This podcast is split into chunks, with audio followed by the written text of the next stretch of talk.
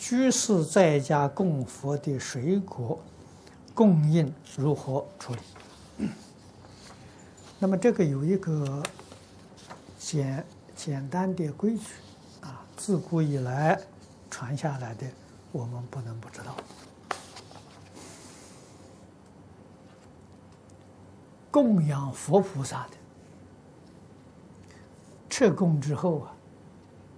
都可以用。没有机会，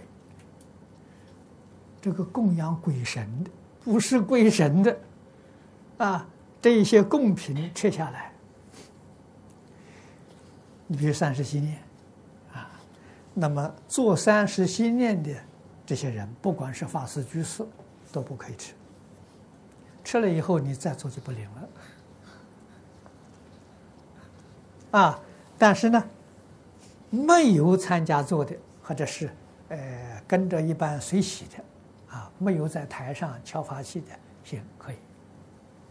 啊，这个是一般规矩，我们要懂，哎，就是供佛的没有问题啊，呃，这个这个，